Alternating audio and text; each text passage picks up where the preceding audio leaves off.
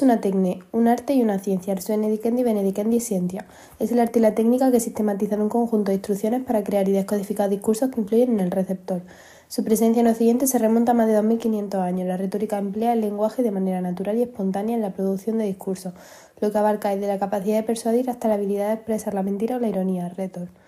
La connotación negativa implica una labor actoral, un fingimiento, una actuación, incluso un discurso vacío que puede ser utilizado para la manipulación y la convicción.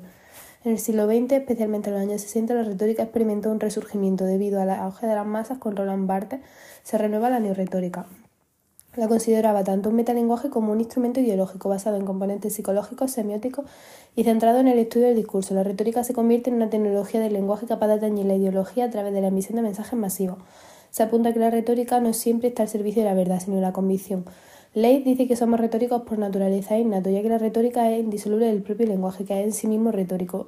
La retórica es un metalenguaje y habla del lenguaje en su corriente persuasiva, es decir, es un uso determinado. Sus orígenes se remontan a la antigua Siracusa, donde se desarrolló en el contexto jurídico. Apropiación en el siglo V a.C. Desde que el primer retórico, Cora de Siracusa, cuyo primer discípulo Astisia promueve la retórica argumentativa que tiene un enfoque filosófico. La retórica se apoya en la evidencia y la certeza a través de argumentos, componentes verbales y la oratoria, que es su estadio final. Sus raíces judiciales se encuentran en las asambleas políticas, especialmente en contextos de la libertad de expresión entre personas libres. Es la posibilidad de diferenciar una realidad según los argumentos utilizados. Desde el punto de vista lingüístico o un uso idiomático, la palabra retórica, res, cosa y verba, palabra, en su origen el concepto era más amplio. No solo se trataba de construir el discurso, sino también de entender cómo funcionan los argumentos y las propias ideas. El primer paso es la retórica en sí, es razonar, y el segundo es que los argumentos previamente razonados, que es un proceso falaz, al verbalizar los pensamientos ya se está utilizando el lenguaje. Con el tiempo la retórica se centra en el lenguaje. Para Aristóteles es el arte de la argumentación, en el siglo XVII es el arte de la palabra.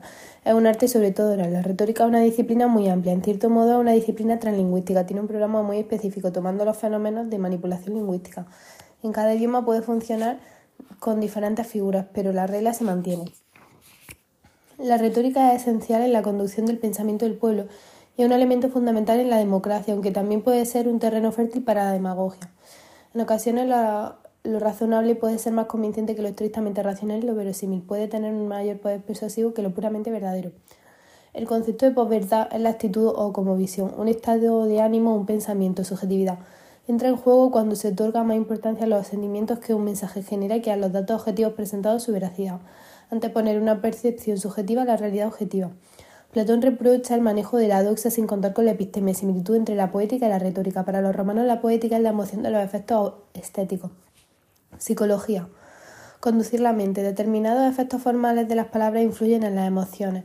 A veces tenemos opiniones fundamentales en las emociones. Por verdad, justicia poética influye, de una manera muy positiva en el ser humano y se utiliza para convencer. La retórica una asignatura fundamental en el medievo. Los planes de estudio se dividen en las ciencias, cuadrivium, aritmética, geometría, astronomía y música y letras. Trivium. La dialéctica nos enseña cómo conocer la realidad y la verdad a través de argumentos. La gramática nos muestra cómo construir y verbalizar un mensaje. La retórica nos revela cómo comunicar ese mensaje de manera efectiva y persuasiva.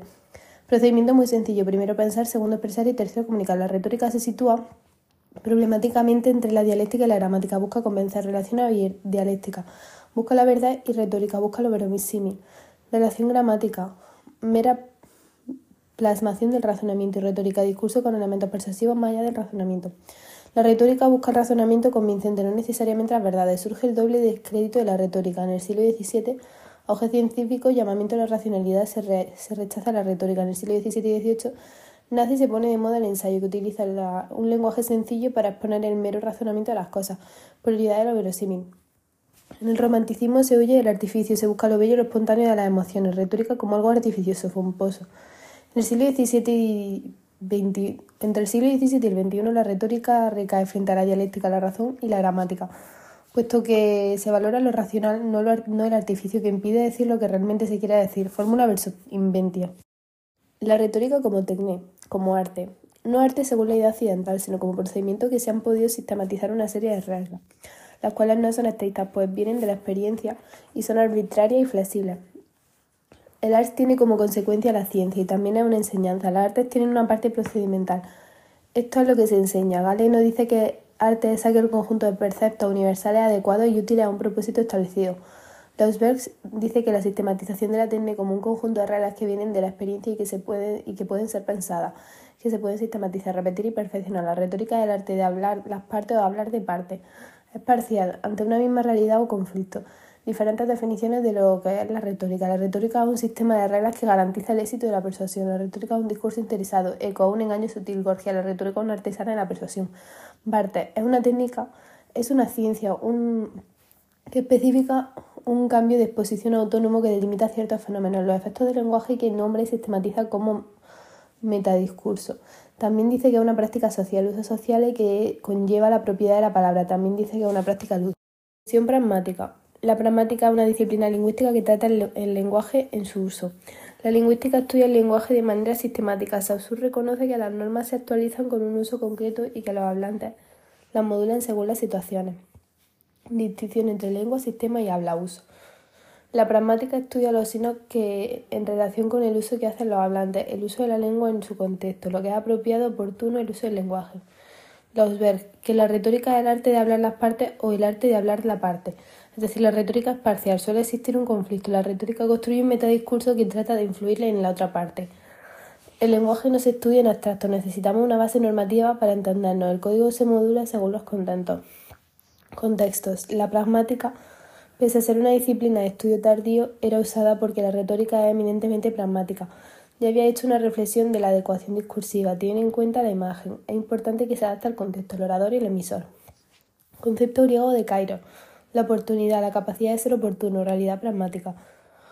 Concepto de politropía, capacidad de hallar diferentes tipos de discursos para diferentes tipos de auditorio, adecuación del discurso según el público, la relación que los griegos hacen entre la retórica y la de medicina de su tiempo es importante para entender el concepto de hoy, de individualizada de la medicina, porque somos seres individuales. Los preceptos generales de la medicina no funcionan en cada paciente de la misma manera, sino que según ese paciente y su contexto. La medicina y la retórica son ciencias que, aunque tengan preceptos generales, han de adecuarse al contexto. Empédocles de Agrigento. Es un médico griego, poeta, mago, palabras curativas. Los retóricos toman esa idea de que las palabras curan, porque las palabras tienen una dimensión emocional. Las palabras pueden hacernos bien o hacernos daño moral o emotivo. Las palabras afectan según qué contexto, emociones, idea de Empedocles. La retórica vendría a ser una medicina curadora por la palabra en cuanto a los contextos determinados asociados con la emoción. A veces no bastan los hechos, hay que convencer, pues no basta el discurso racional o científico. A veces las cosas son complejas de entender, antiintuitivas o demasiado sofisticadas. No basta con desarrollar los hechos, sino con una explicación convincente. Hay que tratar de que el raciocinio sea verosímil y entendible. La retórica es un arte que tiene un carácter pragmático, un carácter utilitario y un carácter de medianía. Siempre busca el término medio, supeditado siempre a la pragmática. Todo depende siempre del contexto, tendencia a un término medio y modular las normas según el contexto. Leyes de Grice, principio que articula la teoría de que los interlocutores cooperan entre sí, virtud gramatical, manejar concretamente, correctamente la lengua, el idioma que sea con pureza y corrección idiomática, que tenga el vicio de la incorrección, por ejemplo, el uso de los barbarismos, palabras del otro idioma, bárbara. Bárbaro era el que no habla su propio idioma. En este contexto, la cooperación hay unas máximas. Cantidad. Haga que su contribución sea todo lo informativa que el intercambio requiera. Calidad, calidad de lo que se dice. Evitar la mentira ni nada de lo que no tenga prueba. Relevancia. Haga con su contribución relevante. Modalidad. Haga que su contribución sea clara y evite la ambigüedad y sea escueto y ordenado. Según Grice, si cumpliéramos todas estas normas, la comunicación entre las personas fluiría. En determinadas situaciones comunicativas rompemos deliberadamente estas leyes con el conocimiento del interlocutor. Prevalece y permanece el principio de la comunicación. Cuando el interlocutor no sabe, se rompe la comunicación. La dimensión pragmática de la retórica ya había entendido que saltando determinadas claves, si el interlocutor lo entiende, no se rompe la comunicación. En retórica clásica hay cuatro grandes virtudes, gramática, corrección idiomática un uso gramatical correcto del sistema. Tres retórica. La claridad versus la oscuridad, que es un discurso inteligible para la audiencia. Los ratos versus la falta en exceso. El discurso adornado, un término medio, decoro, falta de decoro, discurso apropiado la adecuación a la situación comunicativa. Discurso externo. Es ajeno al discurso, el espectáculo, la apariencia del emisor de representaciones. Decoro de interno. El discurso. Evitar palabras que aluden a lo indecoroso. Palabras obscenas. Las virtudes retóricas nos revelan cuando nos alejamos de la norma. No, no normas que cumplir, sino que la que siempre se ha de cumplir es la comunicación. Las figuras retóricas pueden ser o no apropiadas según el contexto. La verdadera comunicación es saber cuándo, cómo y qué virtudes retóricas pueden omitirse. La transgresión controlada de las virtudes es la esencia de la pragmática. La, psicagogía conducción de alma, el encantamiento de la palabra. Los antiguos se dan cuenta del poder curativo de la palabra. Es persuasivo por sí mismo. Gorgia, elogio de Elena. Defender a una mujer que es muy mal vista con el poder de la palabra. Las palabras suscitan emociones, afectan, cambian. Suscita la palabra por hacer, dejar de hacer cosas. Platón reconoce que la palabra tiene un poder mayor que la dialéctica. Para llegar a la verdad más directa y más rápida, se podría hacer al conocimiento por amor al conocimiento, vía erótica.